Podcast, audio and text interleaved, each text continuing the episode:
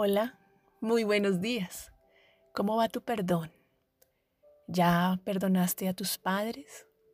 ¿Ya perdonaste a tu pareja, a tu expareja, a tus hijos, a tu jefe?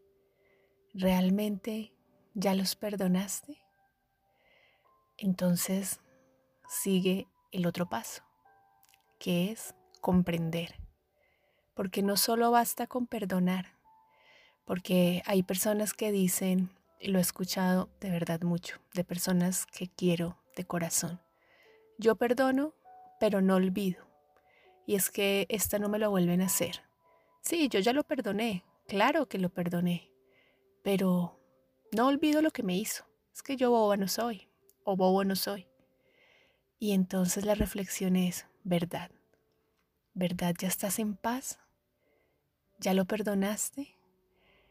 O ya comprendiste la situación y aprendiste de ella. Porque ese es el punto. Más allá de perdonar, de un perdón superficial, está la comprensión de la situación y el aprendizaje de esa situación.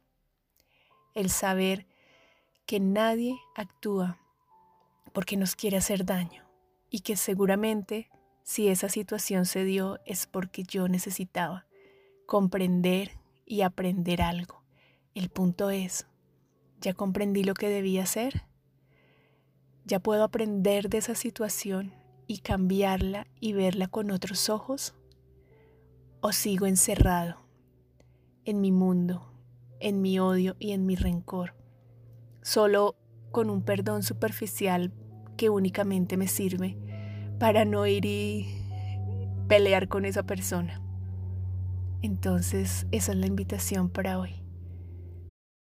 ¿Qué pasaría en mi vida si solo por hoy, más allá de perdonar, comprendo cada situación que se produjo en ese evento que no me gusta o con esa persona que tengo un serio dolor en el corazón?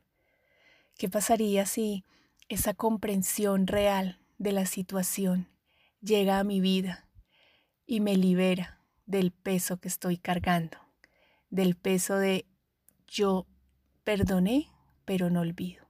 ¿Qué pasaría si, si olvidas, si comprendes lo que pasó, si aprendes de eso y brillas con otra luz? Un abrazo, Andrea González.